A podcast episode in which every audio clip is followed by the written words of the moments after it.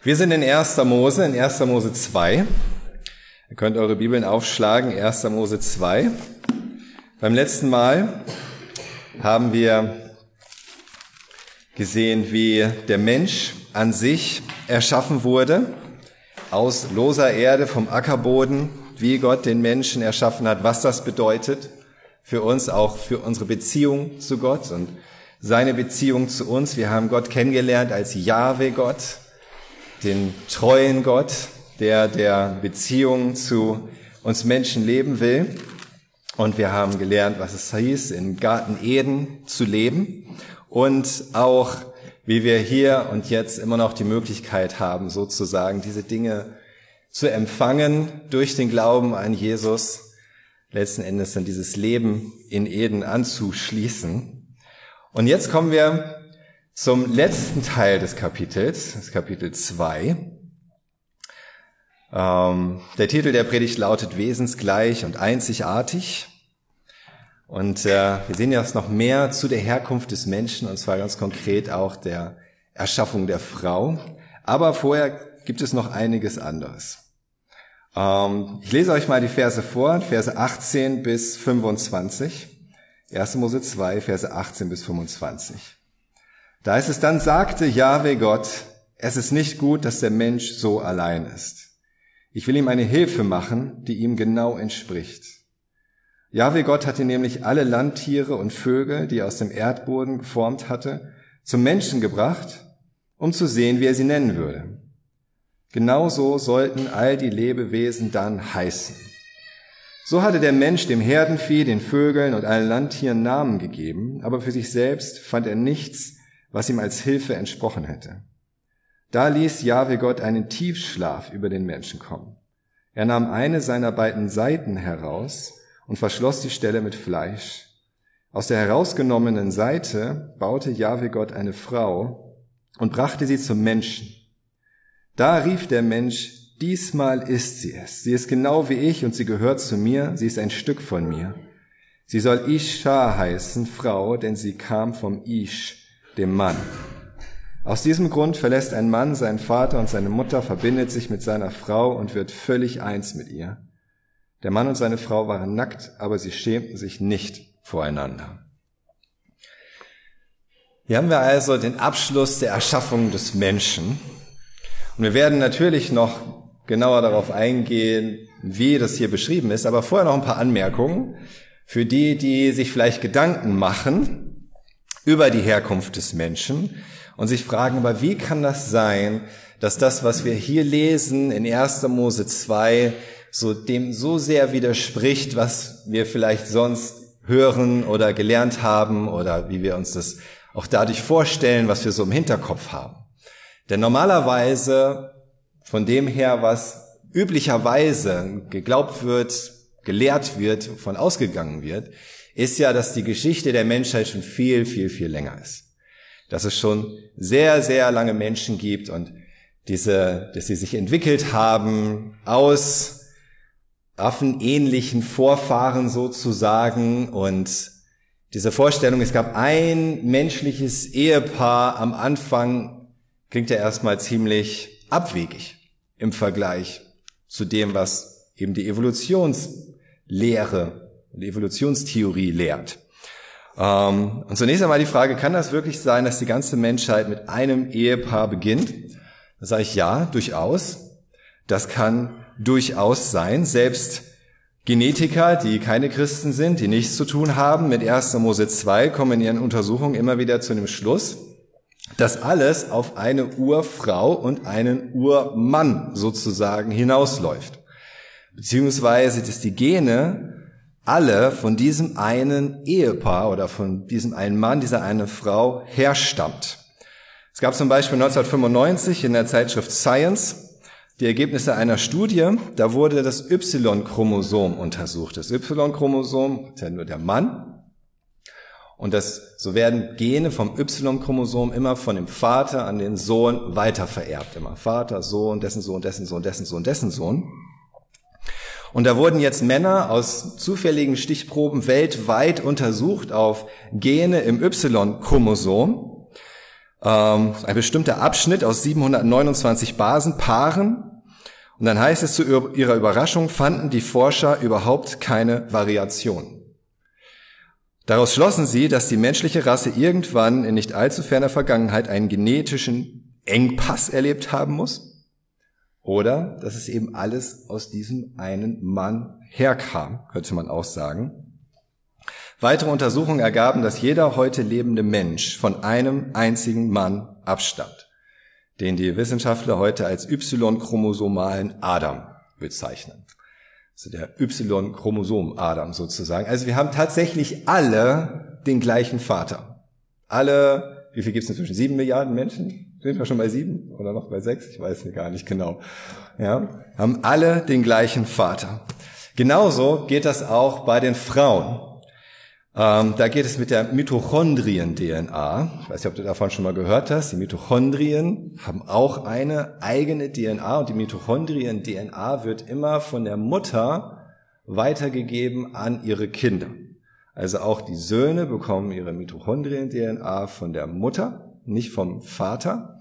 Aber so geht auf jeden Fall diese, diese äh, Kette immer von Mutter zu Tochter, zu Tochter, zu Tochter, zu Tochter, zu Tochter, so auch immer weiter. Und das wurde auch untersucht, diese mitochondriale DNA, die immer von der Mutter weitergegeben wird. Und aufgrund dieser Tatsache haben Wissenschaftler herausgefunden, dass jeder heute lebende Mensch seine Abstammung auf eine einzige Frau zurückführen kann, die sie nun als mitochondriale Eva bezeichnen. Also jeder Mensch hat letzten Endes den gleichen Vater, und die gleiche Mutter. Und dann gibt es noch einen Artikel äh, bei nature.com. Da wurden auch Modellierungen gemacht und Analysen. Und da ist es, diese Analysen deuten darauf hin, dass sich die Genealogien aller lebenden Menschen in der jüngsten Vergangenheit auf bemerkenswerte Weise überschneiden. Die jüngsten gemeinsamen Vorfahren, alle heute lebenden Menschen lebten vor nur wenigen tausend Jahren heißt es da. Vor nur wenigen tausend Jahren. Nicht vor 500.000 Jahren oder eine Million Jahren oder zwei Millionen Jahren. Ist, finde ich schon sehr interessant. Kann man natürlich auf unterschiedliche Arten und Weisen interpretieren. Zeigt uns aber schon, überhaupt davon auszugehen, ja, es gab einen Adam, es gab eine Eva, es gab einen ersten Menschen sozusagen, eine erste Frau, von denen alle abstammen, ist nicht irgendwie in irgendeiner Weise genetisch abwegig und äh, macht tatsächlich Sinn, auch in den Modellen und Analysen, die Genetiker aufstellen. Und es heißt auch in äh, 1. Mose 3, Vers 20, aber Adam gab seiner Frau den Namen Eva, Leben, denn sie sollte die Mutter aller lebenden Menschen werden. Das heißt, diese Eva gab es wirklich. Es geht aber noch weiter. Nehmen wir mal an, es war tatsächlich so, dass es irgendwie schon lange, lange Menschen gab. Ähm, es wird angenommen, dass der Homo erectus, der so als der in gewisser Weise erste Mensch irgendwie gilt, wenn auch noch nicht Homo sapiens, wie unser, wie wir jetzt äh, äh bezeichnet werden, aber der Homo erectus schon so Mensch dass der vor 400.000 bis zwei Millionen Jahren gelebt haben soll. Also so ab zwei Millionen Jahre vor unserer Zeit sozusagen soll es den Homo erectus gegeben haben. Es ist aber extrem unwahrscheinlich, dass es so lange schon Menschen gibt. Das zunächst einmal muss man sagen, es waren wirklich schon Menschen. Homo erectus war eigentlich nicht anders als wir heute. Es war keine Vorstufe des modernen Menschen, sondern das ist im Grunde der moderne Mensch. Von all dem, was man gefunden hat, was man als Homo erectus bezeichnet, muss man sehen, dass sie die gleichen hohen intellektuellen und motorischen Fähigkeiten hatten wie wir heute. Denn es wurden zum Beispiel Werkzeuge gefunden, die sie bearbeitet haben, oder Musikinstrumente, Mondkalender und so weiter. Es gibt Hochleistungsspeere, die werden auf 400.000 Jahre vor unserer Zeit datiert. Ähm, ob diese Datierung zuverlässig ist oder nicht, das ist eben die andere Frage. Sie werden auf 400.000 Jahre vor unserer Zeit datiert und diese Speere sind Hochleistungssperre. Das heißt, sie sind genauso gemacht, wie sie optimal gestaltet sind. Das heißt, und sie wurden aus Bäumen hergestellt in einer Art und Weise, dass Planung da gewesen sein musste. Das heißt, derjenige muss gewusst haben, wirklich, was er tun will und was sein Ziel ist, als er anfing, diesen Baum zu bearbeiten. Er, er wusste, wie dieser Speer genau sein musste und er hat ihn optimal am Ende auch so gestaltet, dass ein Hochleistungsspeer dabei herausgekommen ist. Das geht nicht mit weniger als unserer heutigen menschlichen Intelligenz.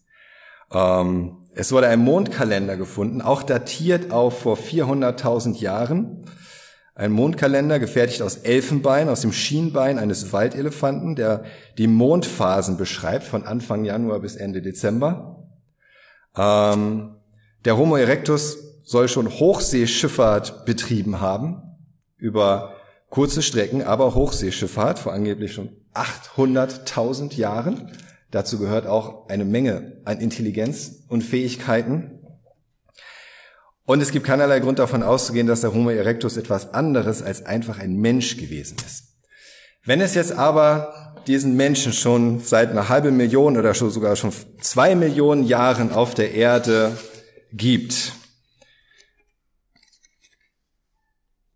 wieso haben die Menschen sich praktisch nicht vermehrt in zwei Millionen Jahren? Denn es gibt kaum Spuren von ihnen und es wird angenommen von Wissenschaftlern, nichtgläubigen Wissenschaftlern, dass über zwei Millionen Jahre die Menschheit sich nicht, praktisch nicht vermehrt hat. Es wird ausgegangen von einem Wachstum, einem jährlichen Bevölkerungswachstum von 0,0004 Prozent.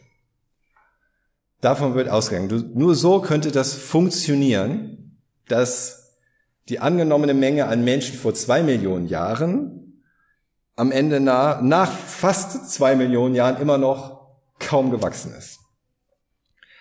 Was offensichtlich ist. Ja?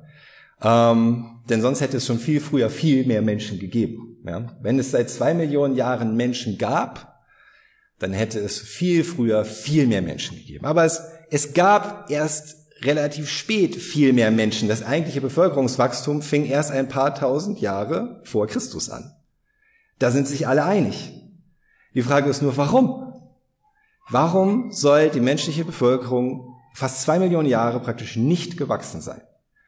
Zum Vergleich, diese 0,00004 Prozent.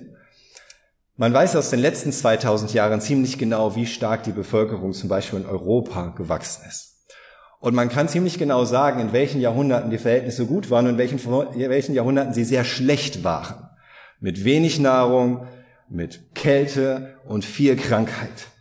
Und selbst in den schlechtesten Phasen der letzten 2000 Jahre betrug, die, betrug der Bevölkerungs, das Bevölkerungswachstum immer noch mindestens, mindestens 0,05 bis 0,3 Prozent. Wenn du das vergleichst mit 0,0004, dann ist das 125 mal bis 750 mal so viel. Und das in den schlechtesten Zeiten der Menschheit der letzten 2000 Jahre haben die Menschen sich immer noch bis zu 750 Mal so sehr vermehrt, wie es angeblich gewesen sein soll in der ganzen Steinzeit der zwei Millionen Jahre, von denen ausgegangen wird. Dazu kommt, es gibt keine Hinweise auf Mangelernährung in der Steinzeit. Von dem her, was man feststellen konnte an den Knochen und so weiter, gibt es keine Hinweise auf Mangelernährung. Im Gegenteil, der Homo erectus war sehr hochgewachsen. War größer als die meisten Menschen heute was darauf hinweist, dass er sehr gute Ernährung hatte. Ähm, und günstige Lebensbedingungen. Es, gab, es gibt auch keine Hinweise auf besondere Belastung durch Krankheiten. Sowas kann man sonst später auch am Skelett feststellen. Wenn es viele Krankheiten gab, die irgendwie das Wachstum behindert haben oder sonst sich ausgewirkt haben, Spuren hinterlassen haben an den Knochen, am Skelett, keine Hinweise darauf. Im Gegenteil, wir haben heute wahrscheinlich viel mehr Krankheiten als Früher, was schon alleine damit zusammenhängt, dass Krankheiten sich vor allen Dingen dann entwickeln und ausbreiten, wenn sehr viele Menschen auf engem Raum zusammenleben. Ja. Das heißt, so kann man das auch nicht erklären. Und selbst ohne Landwirtschaft hätten die Menschen allein durch die Jagd viel, viel schneller wachsen müssen in ihrem Bevölkerungswachstum. Und es gibt darauf keine Antwort. Warum zwei Millionen Jahre die Menschen sich praktisch kaum äh, vermehrt haben sollen. Dazu kommt, dass die Archäologie, abgesehen von diesen fragwürdigen Datierungsmethoden, keine Hinweise darauf liefert, dass es schon seit ein oder zwei Millionen Jahren Menschen gegeben hätte. Interessantes Beispiel. Ja. Äh, Menschen brauchen Werkzeuge. Selbst Steinzeitmenschen machen sich Werkzeuge. Das ist bekannt. Haben wir alle in der Schule schon gelernt, so ein Faustkeil, oder? Kennt ihr, wie diese Dinge aussehen? So ein Faustkeil, so das ursprüngliche Werkzeug des Menschen aus dem Stein geschlagen, mit einer ganz äh, äh, scharfen Kante vorne, womit man alles Mögliche machen kann. Vom Tiere ausnehmen bis Bäume fällen und dir dein Würstchen schneiden und solche, ja, kannst du alles mitmachen, mit so einem Faustkeil. Die Menschen brauchen Faustkeile. Das Problem ist, so ein Faustkeil ist erstens relativ aufwendig herzustellen. Selbst ein einfacher Faustkeil, wir denken vielleicht, na, das ist doch total easy, der kann ja ein Affe. Nein, das kann kein Affe. Es sind mindestens 50 verschiedene äh, Schritte, die du bewusst nacheinander gehen musst in der Bearbeitung eines Steins, um einen vernünftigen Faustkeil zu bekommen.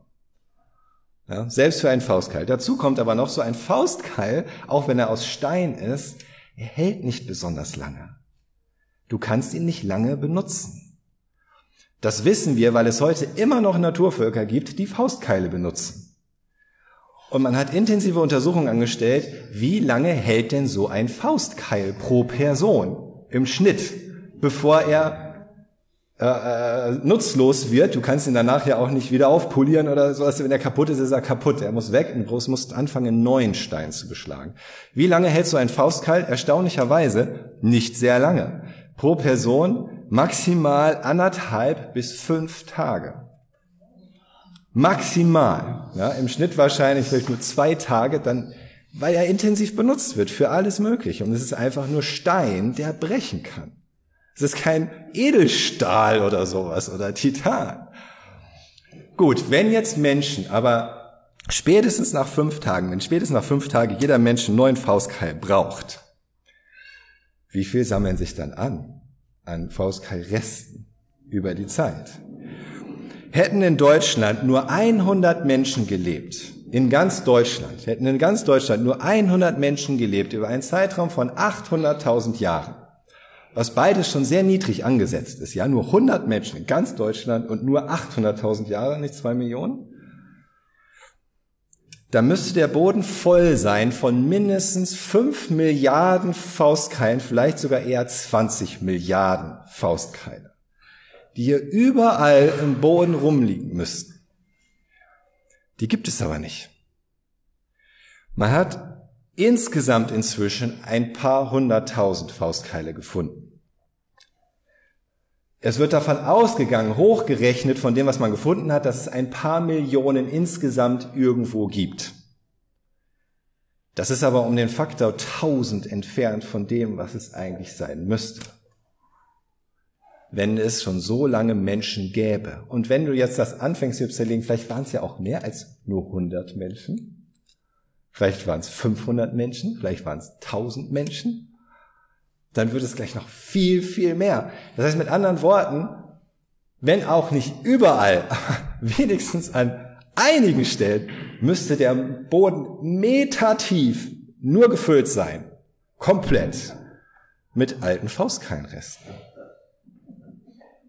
Die gibt es aber nicht. Wenn man dagegen tatsächlich hochrechnet, selbst an den Stellen, wo man sehr viele Faustkeile gefunden hat, ja, es gibt tatsächlich so Stellen, da findest du 100.000 Faustkeile was auch wiederum zeigt, ja, Menschen haben wirklich sehr viel Faustkeile benutzt. Aber wenn du das dann hochrechnest, die Stellen, wo du sie gefunden hast, auf die angenommene Größe der Menschengruppe, die da gelebt hat, auf diesem Areal, dann kommt man nur auf ein paar hundert Jahre. Und niemals auf eine Million oder zwei Millionen Jahre. Wenn man von einem mindestens zu erwartenden Bevölkerungswachstum ausgeht und den archäologischen Funden, dann ist ein Gesamtalter der Menschheit von maximal sechs bis zehntausend Jahren viel wahrscheinlicher als Hunderttausende bis Millionen.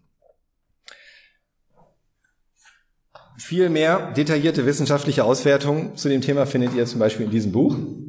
Wie alt ist die Menschheit? Demografie und Steinwerkzeuge mit überraschenden Befunden.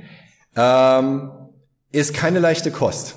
Ja, ist extrem wissenschaftlich detailliert, aber es ist sehr interessant und lohnt sich sehr, da mal reinzuschauen, wenn ihr das machen möchtet.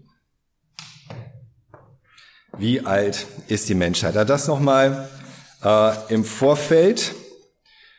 Ähm, und zuletzt noch, wenn es tatsächlich so wäre, dass die Menschen sich immer weiter höher entwickelt hätten aus affenähnlichen Vorfahren oder sogar Einzellern, dann müssten im Allgemeinen in der Entwicklung von Lebewesen überhaupt, aber vor allen Dingen auch des Menschen, die Gene immer besser werden. Denn sie hätten sich ja immer, immer höher entwickelt, das heißt, die Gene müssen besser werden letzten Endes. Es muss mehr hilfreiche Informationen dazukommen. Ähm, tatsächlich ist aber das, das äh, Gegenteil der Fall.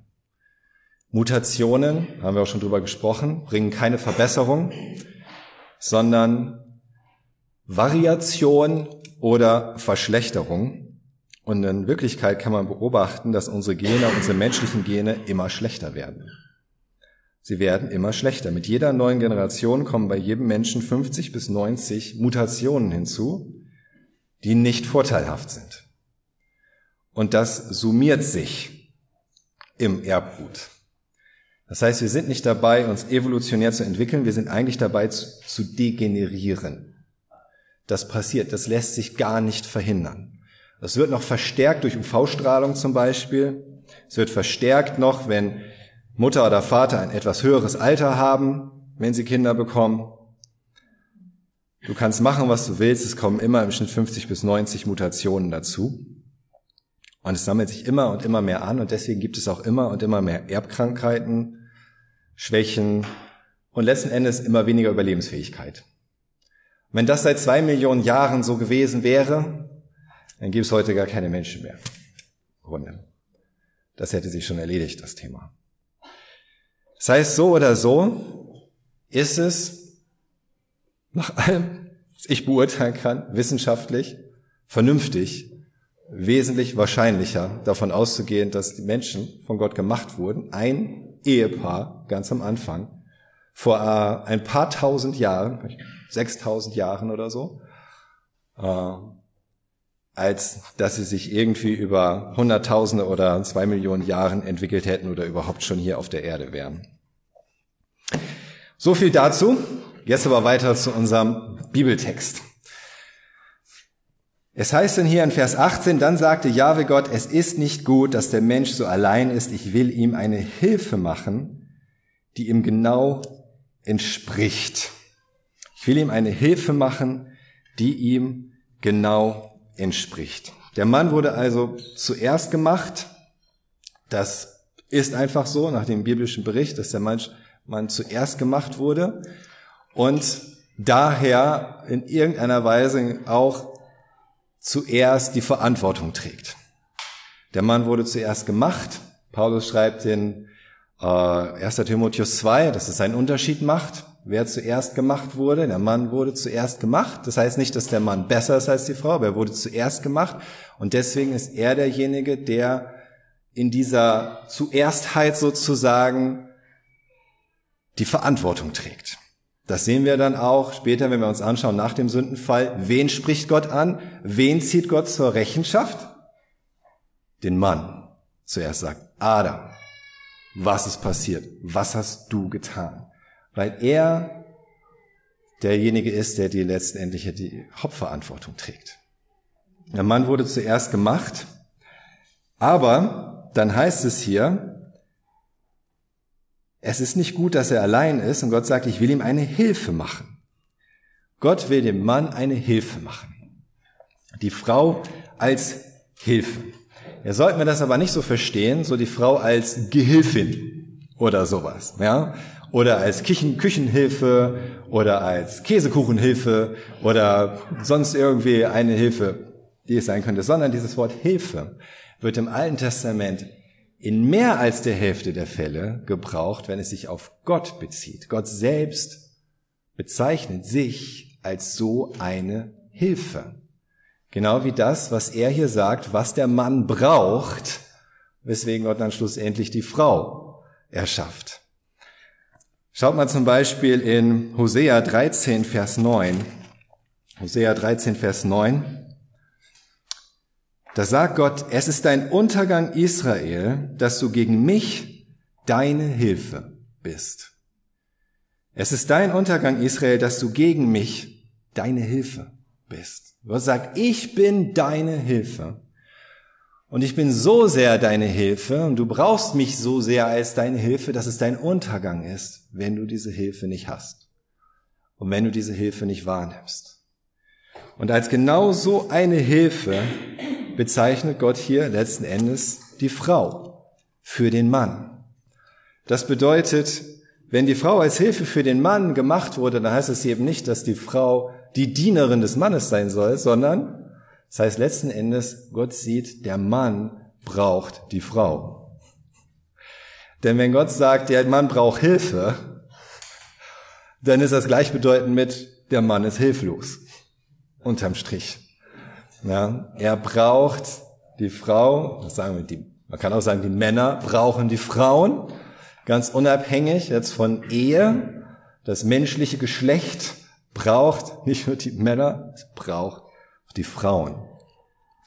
Es braucht die Frauen. Wozu? Dann heißt es hier eine Hilfe, die ihm genau entspricht in unserer Übersetzung.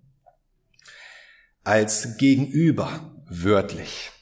Eine Hilfe, die ihm entspricht, ein Gegenüber. Ähm, deswegen geht es, wir gehen da gleich nochmal drauf ein, deswegen geht es dann weiter in Vers 19, wo es heißt, Jahwe Gott hatte nämlich alle Landtiere und Vögel, die er aus dem Erdboden geformt hatte, zum Menschen gebracht, um zu sehen, wie er sie nennen würde. Genauso sollten all die Lebewesen dann heißen, und so hatte der Mensch dem Herdenvieh, den Vögeln, allen Landtieren Namen gegeben, aber für sich selbst fand er nichts, was ihm als Hilfe entsprochen hätte. Das heißt, es geht hier auch in dieser Hilfe für den Mann nicht einfach nur darum, dass der Mann natürlich auch ohne die Frau seinem allerersten Gebot, das er von Gott bekommen hat, nämlich sich zu vermehren, nicht nachgehen kann. Das ist nicht der einzige Grund, weil manche sagen, ja, das ist ja schon allein Grund genug. Im Grunde, der Mann konnte ja sein, das Gebot gar nicht erfüllen das Gott gegeben hatte, ohne die Frau. Aber wir sehen, es geht um viel, viel mehr. Es geht ja um eine Hilfe, die ihm entspricht. Und da wird uns sogar berichtet, dass Gott die Tiere, die er gemacht hat, zu dem Menschen bringt, um zu sehen, wie er sie nennen würde. Gott gibt hier dem Menschen gar nicht das Gebot, die Tiere zu benennen, sondern er gibt dem Menschen die Gelegenheit, das, was Gott in ihn hineingelegt hat, zu gebrauchen. Nämlich diese intellektuelle, analytische Fähigkeit, die kein Tier hat, etwas zu sehen, es sich anzuschauen, darüber nachzudenken und es zu benennen. Gott bringt die Tiere hier zu dem Menschen aus zweierlei Gründen. Erstens, weil der Mann sie benennen darf, weil der Mensch sie benennen darf, als die Krone der Schöpfung, die der Mensch wirklich ist. Das haben wir schon gesehen am Ende von Kapitel 1. Der Mensch darf die Tiere benennen. Er hat Autorität über die Tiere, über die Tierwelt. Und weil er es kann. Weil Gott es in ihn hineingelegt hat, diese intellektuelle Fähigkeit, die Dinge zu bewerten. Und diese Tiere kommen zum Menschen und er schaut sie sich an und er benennt sie, er gibt sie Namen, er gibt ihnen Namen, aber es findet sich eben kein Gegenüber für ihn. Kein Gegenüber wiederum, das seinen Fähigkeiten und seiner Berufung und seiner Beschaffenheit entspricht. Denn Menschen sind nicht wie Tiere und Tiere sind nicht wie Menschen. Aber Gott sagt, der Mensch braucht dieses Gegenüber. Und dann heißt es in Vers 21, da ließ Jahwe einen Tiefschlaf über den Menschen kommen. Er nahm eine seiner beiden Seiten heraus und verschloss die Stelle mit Fleisch. Aus der herausgenommenen Seite baute Jahwe Gott eine Frau und brachte sie zum Menschen. Häufig steht in der Übersetzung, dass Gott den Menschen einschlafen ließ und er nahm eine seiner Rippen vom Mann, um daraus die Frau zu bauen. Das ist eine mögliche Übersetzung. Das Wort, was da steht, heißt aber auch Seite und wird eigentlich gar nicht für Menschen gebraucht, sondern vor allen Dingen findet sich das als Beschreibung in architektonischen Berichten sozusagen. Die Seite eines Gebäudes zum Beispiel, in gewisser Weise. Es ist viel sinnvoller, denke ich, hier davon auszugehen, dass Gott nicht eine Rippe genommen hat vom Mann und daraus dann die Frau gebaut. Also mir würde kein sinnvoller Grund einfallen, warum er ausgerechnet eine Rippe nehmen müsste. Aber wenn Gott die Seite genommen hat, dann sehen wir, worum es geht. Es geht ja darum, dass Gott wirklich einen Teil des Mannes genommen hat, sozusagen die eine Hälfte des Mannes, um daraus eine Frau zu erschaffen. Was bedeutet, die Frau ist keine andere Schöpfung als der Mann, sondern sie sind immer noch eine Schöpfung, weil auch die Frau aus dem gleichen gemacht ist, woraus der Mann gemacht wurde. Es zeigt, dass sie beide sozusagen ein Stück sind von dieser Gottesebenbildlichkeit. Wie es heißt in 1. Mose 1, 27. Er schuf den Menschen nach seinem Bild als Mann und Frau, er schuf er sie. Beide haben etwas davon, beide haben ein Stück davon und beide haben aber auch nur ein Stück davon. Ja. Der Mann alleine ist nicht das vollkommene Ebenbild Gottes, und die Frau alleine ist auch nicht das vollkommene Ebenbild Gottes, auch nicht vor dem Sündenfall gewesen. Bei beiden nicht. Sondern beide zusammen ergeben dieses Gesamtbild. Und Gott macht das so, damit der Mensch dann eben Vers 23 rau rufen kann, diesmal ist sie es, sie ist genau wie ich und sie gehört zu mir, sie ist ein Stück von mir. Und dann kommt so ein hebräisches Wortspiel, im Hebräischen ist das Wort für Mann Ish und das Wort für Frau Isha. Ja. Und deswegen heißt es dann hier, deswegen wird man sie Isha nennen, weil sie vom Ish genommen ist. Was Luther übersetzt hat, deswegen wird man sie Männin nennen, weil sie vom Mann genommen ist. Ich mich immer gefragt habe, wer hat denn eine Frau schon mal Männin genannt? Aber egal. Aber es ist eben im Hebräischen ein Wortspiel. Ish und Isha. Und im Hebräischen kommt dadurch das auch sehr schön rüber, dass es eigentlich, es ist ein Mensch, es ist das Gleiche. Es ist nur das eine mit männlicher Endung, beziehungsweise gar keine Endung und das andere mit weiblicher Endung. Dieses A, Aha im Hebräischen ist die weibliche Endung. Aber es ist ein Mensch. Und in dem Sinne unterscheidet, sich, unterscheidet es sich auch nicht. Und jetzt sehen wir, wie Gott das macht, dass der Mensch tatsächlich dieses Gegenüber bekommt. Dieses Wort für gegenüber, da hat man sich schon viele Gedanken gemacht, was soll das denn eigentlich genau heißen? Gegenüber. Denn auch das hebräische Wort kann genauso wie im Deutschen etwas implizieren, dass etwas ist wie jemand, der dir gegenüber steht, wie zum Beispiel auf der anderen Straßenseite, gegenüber auf der anderen Straßenseite. Es könnte aber auch etwas bedeuten, was dir irgendwie in gewisser Weise entgegensteht so das Gegenüber wie ein Gegenteil sozusagen oder etwas Gegenläufiges.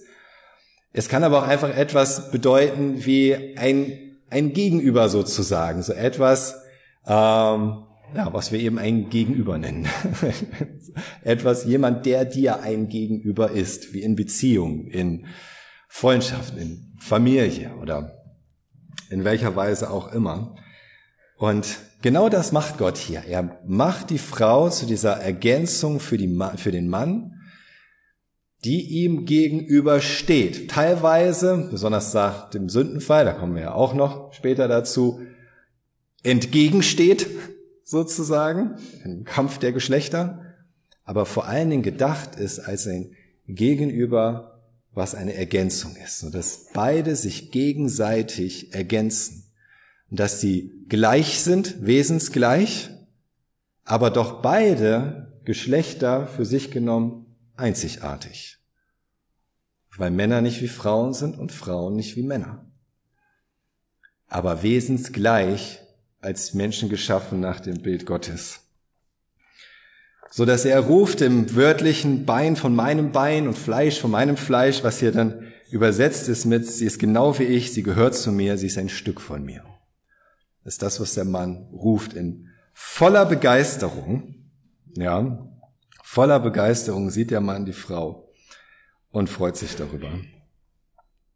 Und dann heißt es, aus diesem Grund verlässt ein Mann seinen Vater und seine Mutter, verbindet sich mit seiner Frau und wird völlig eins mit ihr. Aus diesem Grund bedeutet auf der einen Seite, aus diesem Grund hat Gott das so gemacht. Dafür hat Gott die Frau gemacht, damit Mann und Frau zusammenkommen können und völlig eins sein, wörtlich ein Fleisch sein.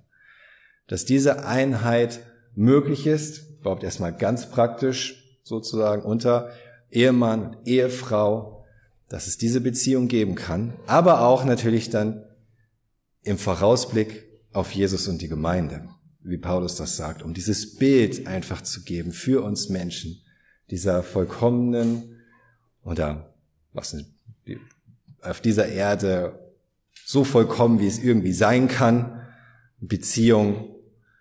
Und die hinweist auf die Beziehung zwischen äh, Jesus und der Gemeinde, damit wir das verstehen können deinen Eindruck davon bekommen. Aus diesem Grund bedeutet aber auch deswegen, eben weil Gott es so gemacht hat, dass er einen Teil des Mannes genommen hat, um daraus die Frau zu machen, deswegen ist überhaupt diese Einheit möglich, dieses Einssein, dieses Einfleischsein.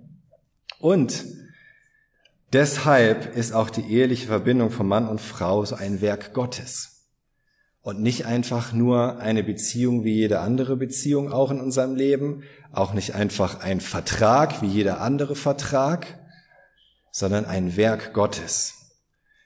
Und dazu möchte ich euch nochmal vorlesen, was Jesus sagt in Matthäus 19. Matthäus 19, Vers 6. Da bezieht sich Jesus darauf und er interpretiert das und sagt in Matthäus 19, Vers 6, sie sind also nicht mehr zwei, sondern eins. Und was Gott so zusammengebracht hat, sollen Menschen nicht scheiden. Sagt, sie sind nicht mehr zwei, sondern eins. Und was Gott so zusammengebracht hat, wirklich was Gott zusammengefügt hat, soll der Mensch nicht scheiden. Es ist ein Werk Gottes. Die Ehe zwischen Mann und Frau ist mehr als ein Vertrag, mehr als eine Freundschaft, mehr als nur ein Stück des Weges miteinander zu gehen. Es ist ein Werk Gottes. Es ist etwas, wo Gott selbst eins macht. Und deswegen sollen wir als Menschen das nicht scheiden. Ähm, an dieser Stelle möchte ich jetzt aber nicht noch tiefer eingehen auf die Fragen, ja wann, vielleicht, irgendwie und was ist wenn und so weiter. Das ist ein anderes Thema. Okay. Aber ganz grundsätzlich zeigt uns das, deswegen ist das so. Deswegen ist die Ehe von Mann und Frau so etwas Besonderes und nicht etwas, womit wir Menschen einfach tun können, was wir wollen.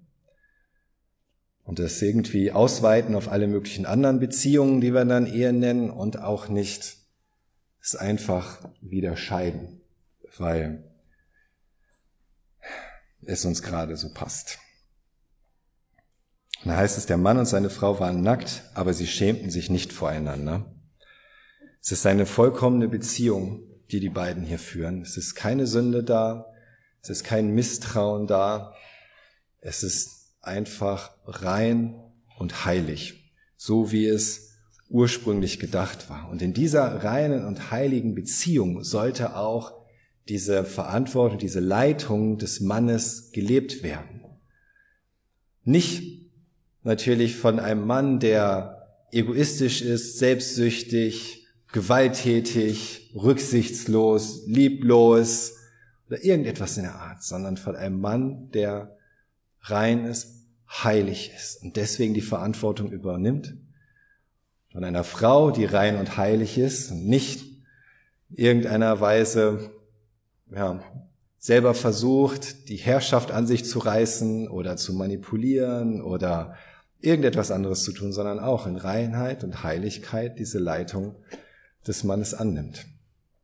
Warum das heute alles nicht so einfach ist, das sehen wir ja noch im nächsten Kapitel und welche, welche Lösung Gott für uns hat. Aber hier an dieser Stelle sehen wir, wie Gott uns als Menschen gemacht hat und wie er es sich gedacht hat.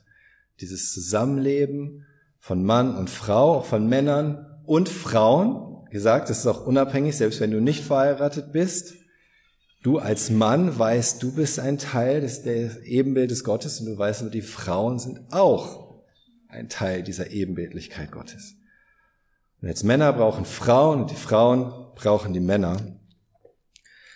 Und wir sollten das zur Ehre Gottes leben, einander so wertzuschätzen, einander zu respektieren und so zu sehen, wie Gott es ursprünglich gemacht hat. Amen.